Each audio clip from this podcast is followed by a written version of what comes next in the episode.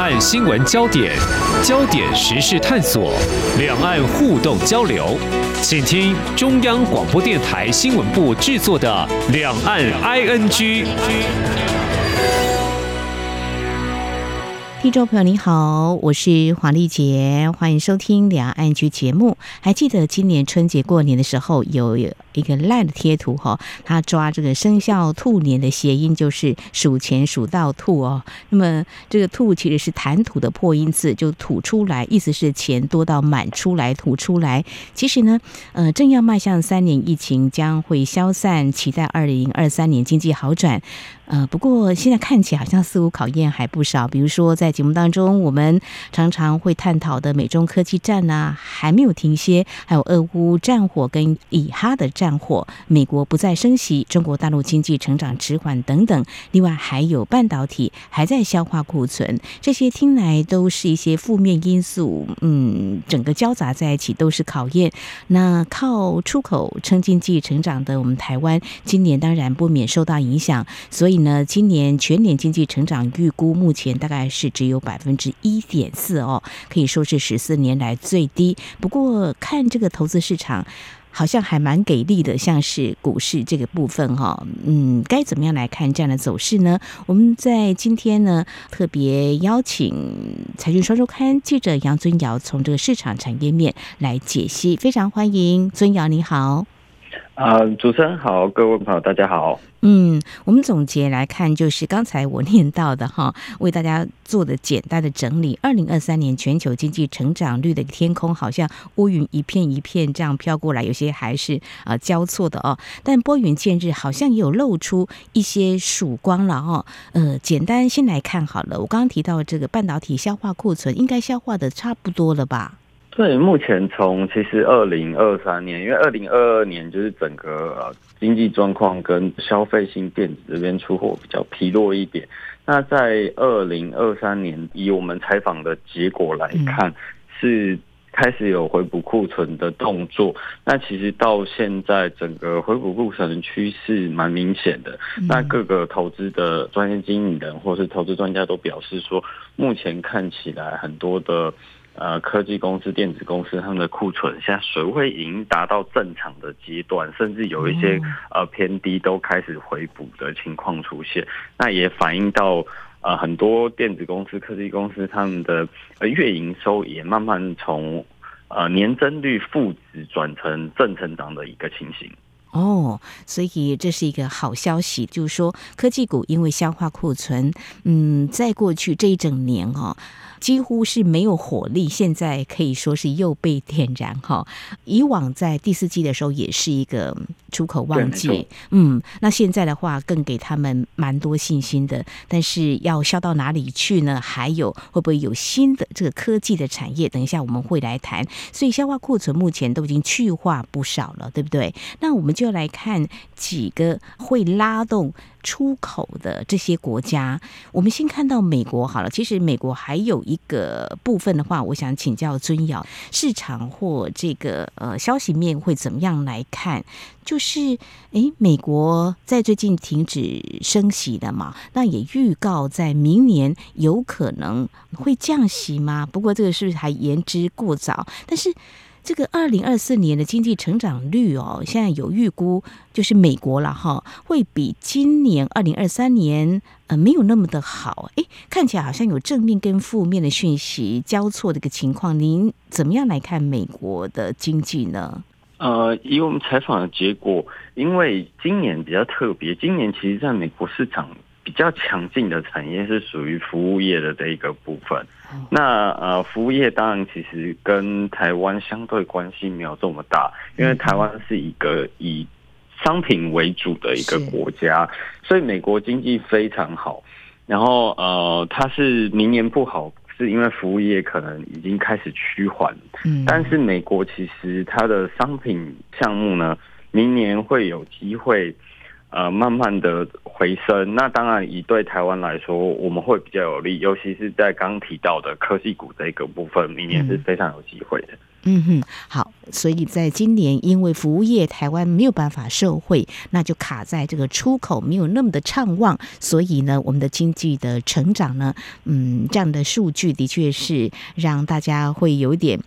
那就看明年跟后年来看看好了哈。那如果我们就呃接续刚刚提到的科技股，我们就来看那美国所拉动的，我们最后再来看中国的部分哦。那科技股来拉动的话，呃，其实这一两年大家都在谈 AI，AI 是不是这个应该就是不会预测失准？AI 可能还是一个主流。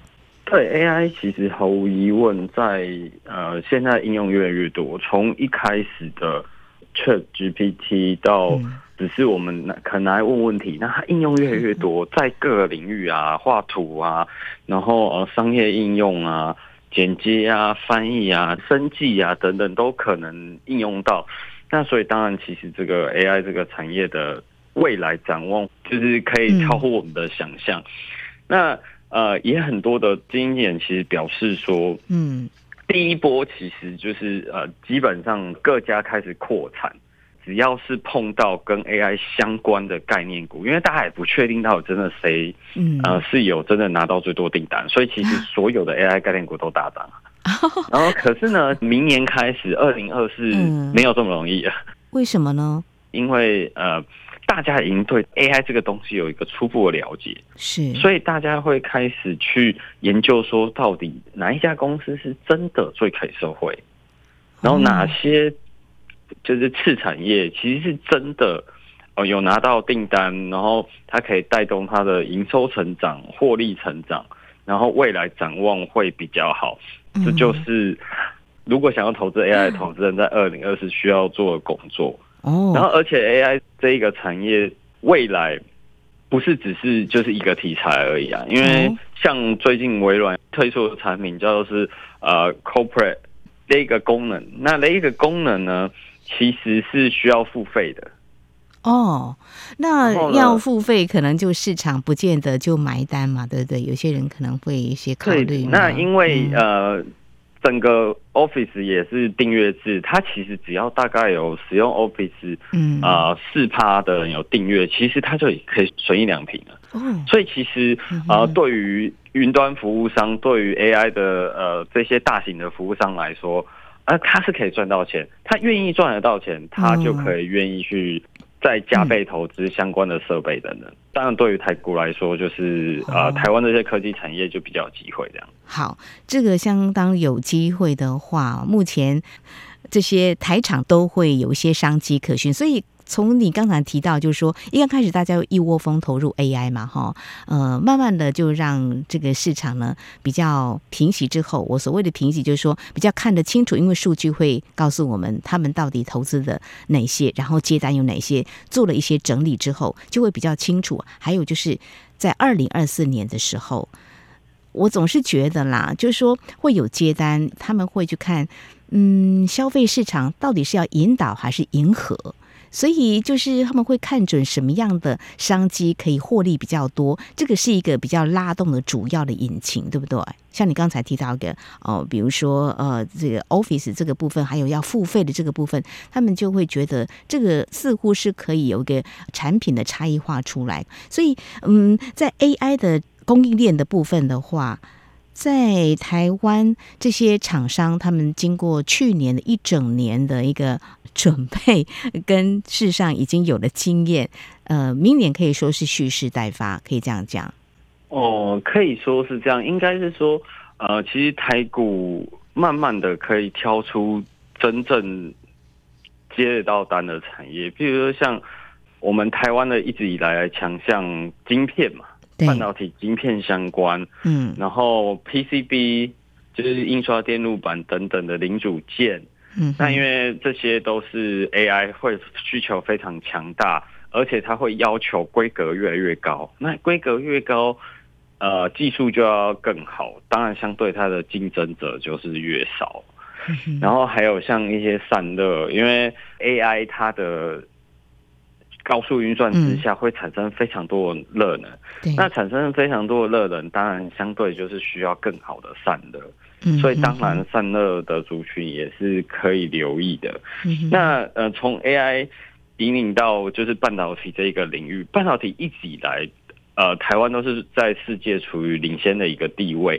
嗯、那当然，AI 需要非常多的晶片，而且是非常高效能的晶片。嗯、那当然，对于半导体来说，一定是有好处的。嗯、然后，呃，现在也很多的 AI 公司，其实它的一些像是呃 Google 啊，然后他们要自己开发晶片。哦、那自己开发晶片之下呢，它需要委托专业帮忙呃代理。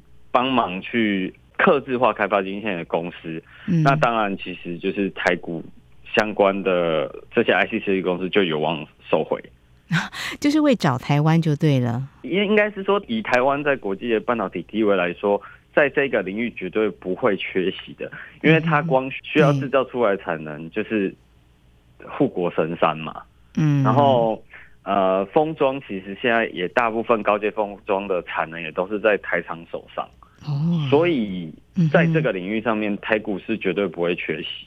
好，在这个部分，我们看到了 AI 市场在明年是一个需求的主力，接单渴望更畅旺。如果从这个厂商啊或一些投资专业的眼光来看的话，啊，这样子应该是可以来作为参考。另外，在呃五 G 的结合的部分，是不是也是一个相关可以去观察的一个部分呢？哦，对啊，因为呃、嗯、，AI 我们都知道它是需要非常大的资料呃在处理。那当然，其实处理器效能提升，同时可以处理的资料变多了。当然，它传输出来的那个传输，当然相对的功能也要提升嘛。所以不管是在五 G 啊，在通讯传输啊，当然这些技术都要随之提升，才可以跟得上它的产出嘛。嗯哼，那所以其实相对的像，像呃网通概念啊，或是像呃新的近期有提到一个叫 CPO 细光子的一个技术，那它是属于光通讯的一个高阶封装，也是算先进封装的一部分。那当然，其实现在还没有大规模商用，可是市场现在是有期待啦，就是很多的基金经理或投资人都期待说。它有机会是成为之后传输的主流，但这个产业因为还是属于一个比较呃萌芽的萌芽的阶段，对，嗯、所以当然就是趋势所在，但还没有一个比较实质的营运上的获利表现出来。嗯，这个梦想一个想象可能会达到，可能会被迸发出来，但是目前还是一个观望，但是可以来观察通讯网络这个部分，网通这个部分。就是，没错。但记忆体的这个部分也是在这个科技股方面是二零二四年发展算是不错的嘛？对，因为其实大家都认为说记忆体就是以前的四大产业啊，是 或者两兆双星等等。但其实近几年的记忆体国际大厂都非常有默契啊，就是他们不会说呃，我为了要拼市占率就不断的盲目扩厂。他发现说，哎。现在的价格好像需求没有这么强，然后它就会适度的就是减产，那减产到一个程度，发现哎需求好像又起来了，那那时候就是再慢慢把量放回来。那现在就是开始就是因为它之前没有扩产，然后甚至还适度的减产，所以报价开始有回升。嗯那我们采访到的经理人是表示说，他看好明年。呃，记忆体的发展是明年，如果整个它的营运、整个市场消费性电子或是整个需求起来的时候，那个就会从。啊，原本只是供给减少，那明年开始需求也会增加之下，其实这一消一涨，当然明年又有可能记忆体的价格可以继续往上去做一个攀升。哦，原来我应该说厂商也是有学到一些教训啊，慢慢的就是会掌握要抓多少量，然后比较审慎的在开发在明年啊之后的一些市场哈，所以这也是呃这个产业投资呢。非常必须要精准的一个部分，或许有时候都要缴一些学费，但是呢，这些都会成为非常宝贵的一个经验参考。好，这是在我们节目前半阶段，非常谢谢财讯双周刊记者杨尊尧先帮我们简单来看，在二零二三年有不少这个负面的因素，或是说变数来影响原本预期在二零二三年疫情之后。嗯，这个经济呢，应该会蛮有力道的一个成长，但是呢，不如预期。但二零二四年，我们展望科技股呢，算是呢，我们可以来参考投资的一个标的哈。稍后节目后半阶段，我们再请尊尧来跟我们谈一谈。刚才提到了美国，那我们也提到了像中国大陆的情况，那相关的一些影响，我想有些还是会在二零二四年呢，是值得我们关注的。我们等一下再来聊啊这方面的一些焦点。今天的新闻就是明天的历史，探索两岸间的焦点时事，尽在《两岸 ING》节目。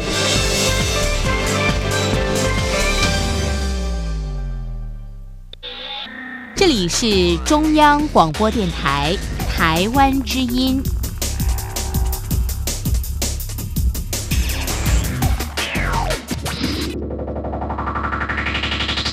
这里是中央广播电台，听众朋友继续收听的节目《两岸居》。在今天节目当中，关心的是财经焦点。我们请财经双周刊记者杨春瑶从市场面跟产业面来观察，走过二零二三年即将哈，既然是倒数了。那么展望二零二四年，整个这个经济产业发展的一个趋势。嗯，刚才分析了，就是科技股在历经。二零二三年的长期等待消化库存，在明年他们是乐观以对的哈。那当然，在刚才我也有提到，就是美国这个升息的动作现在缓了下来哈，渴望在明年不会再暴力升息的哈。那这个情况又怎么样来看？虽然我们是预估应该不会再升息，不过对产业面科技股来讲的话，是不是也是也有蛮深的影响的呢？嗯嗯，对。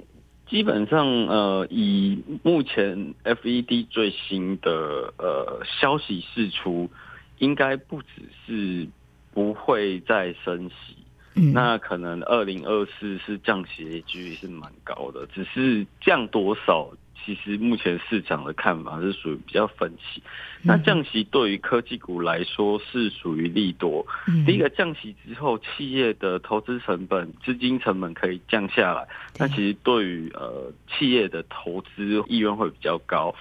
那第二个就是呃降息之后对股市这边的评价。可以给予成长股的本益比也可以增加。当然，整个科技股来说，它的呃是属于一个比较偏向利多的状况去做一个解读。嗯哼，好，这个对科技股来说，他们嗯，除了有信心之外，也寄望这个再添加火力嘛。如果可以的话，呃，他们更有这个资金来运用，又选定的啊、呃，未来消费市场他们要着力的点，看来是可以好好拼搏一番哦。好，那么接下来就来看另外一个哈。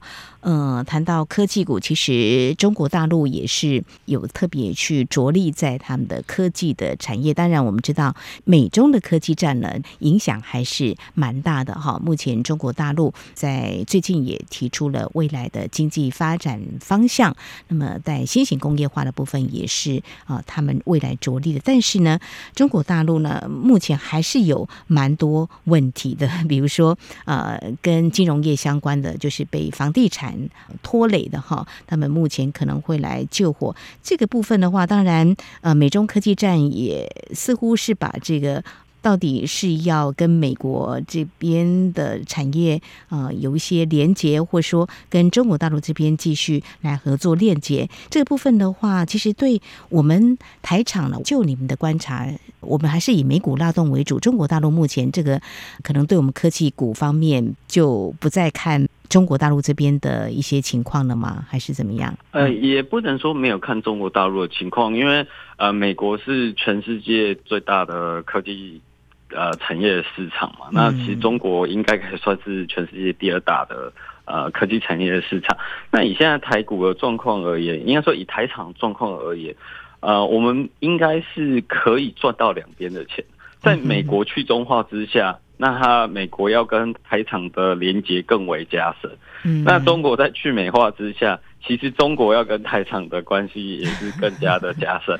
所以其实台湾目前是处于一个蛮有利的地位，就是它可以赚到美国那边的市场，也可以获得中国的市场。对，因为像中国在很多技术，他们不采用美国，或是不能用美国。之下，他必须要寻求一个替代方案。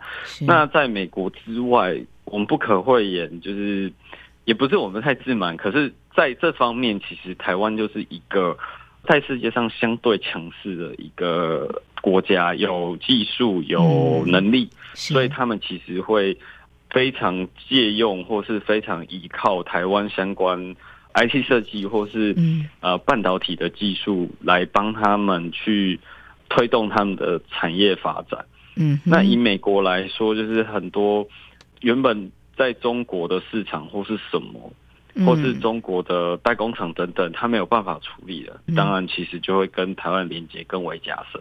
嗯嗯嗯，对，其实中国大陆的经济成长，过去这几十年来，我们台商贡献也不少，台厂也是了哈。那现在中国大陆他们面临了很多问题，比如说外资的流失啦，消费的疲弱了，还有刚才我所提到房地产财务的问题，这变数不少。但是呢，他们拼这个经济成长率，目前。呃，外界是预估哦，二零二四年呢，他们还是可能会呃达到百分之五左右的一个。GDP 增长率啊，但不管如果产业面这个部分的话，呃，我们有技术，还有各方面也是他们所啊，应该会还蛮依赖。当然，我们台商会有一些拿捏，比如说跟美国一样，是去风险，不一定要完全脱钩，这是我们所关注的。好，在最后这个阶段，我想我们来谈一下，除了这个科技产业的话，这个明星产业，我们也看一下金融业哈。这个金融业的部分的话，嗯，在今年的情况大致是怎么样？呃，还有明年二零二四年，呃，也算是可以呃比较乐观来看待吗？尊尧，嗯，对啊，因为呃，金融股来说，对于台湾的台股投资人，其实也是一个蛮热门的族群，因为啊、嗯呃，金融股一向以来是以比较偏高稳定配息去著称的，呵呵而且金融是属于一个特许行业。其实，如果全球的金融市场没有过大的动荡的话，它营运算是相对稳定。那以目前来说，就是金融股、银行的表现是非常好，因为呃，金融股有分银行、呃，证券、寿险。那银行因为受惠，就是呃，美国过去。两年的呃快速升息，是其实它的利差是逐渐拉大。那以放款额度较高的银行股是呃表现最好的。嗯哼。那证券来说，因为明年二零二四年呃我们的台股如果在我们刚刚讲了，就是降息，然后带动科技股整个营运其实转好之下。台股里面有七成是属于科技股的一个范围，嗯，那当然那个成交量就会大。那对于证券股来说，不管在经纪业务，嗯，还是他们有所谓的自营部门，就是他们操作的收入上来说都会增加。所以其实证券也是可以参考的。那这两个不管是银行还是证券，其实明年的获利都非常的期待，那只是我们采访的那个专家有特别交代，嗯，因为今年 下半年，嗯，今年下半年银行的获利已经非常好了。那已经获利非常好，会不会已经到了一个你加上去的话，会不会有风险啊？啊？对，那今年获利很好，下半年开始获利非常好，可能会创历史新高。哦、那明年获利也可以维持在高场，是，但是因为下半年其实银行股这一波涨幅有点太大，哦、已经涨到目前去算它的殖利率应该达到将近四趴左右，其实已经到一个平均值了。哦、所以其实我们采访的专家是呃，分析师建议说，如果之后可能呃第一季有一些震荡。然后有一个比较大的拉回，那时候其实在逢低去做布局，而不要说呃在现在去追价，其实这个就是风险会比较大。这样啊、哦，不要追高哈，这个是很重要，我们都一再的提醒哈。好，在最后我想。我们今天谈了蛮多经济产业面，但是有一个力量不能忽视，就是啊、呃、政治面，就是选举。通常我们都会说选举利多，选举利多。二零二四年，我们在一月十三号会有总统、立委选举。呃，目前我们的台股大概都维持到一万七千点左右吧，哈。那其实，在之前呃经济还是比较看好的时候，都会说上万八、一万八，现在是一万七。那呃，明年的话，台湾选举。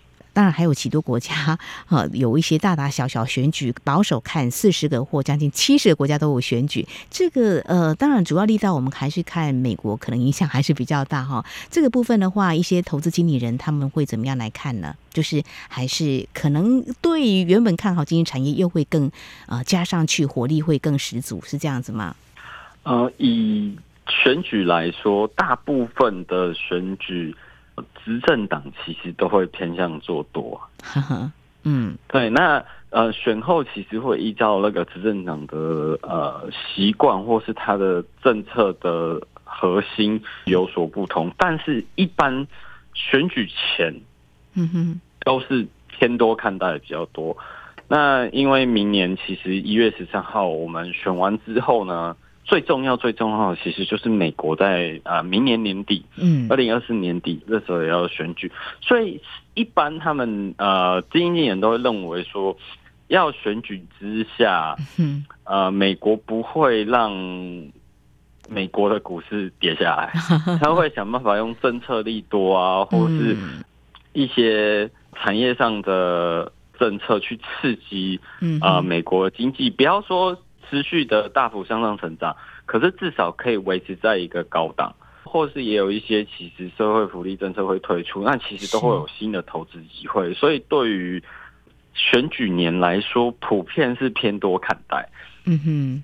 是，那么这样看来，就是在二零二四年，哎，美国如果也会政治面的政策利多，那再加上二零二四年本来就还算是不错的科技业拉动，那大家可以更具信心来继续打拼。好，针对今年的全球经济成长，看来是比较啊、复苏迟缓，比较呈现弱的一个复苏。那明年呢，应该是可以摆脱这样的阴霾。那么哪些产业渴望看好？今天特别啊、我们聚焦这个科。科技业还有这金融业的部分，提供给大家参考，也非常谢谢我们财经双周刊记者杨尊尧非常专业的观察解析，非常谢谢尊尧，谢谢，谢谢。明天的历史就是今天的新闻，掌握两岸焦点新闻，就在《两岸 ING》节目。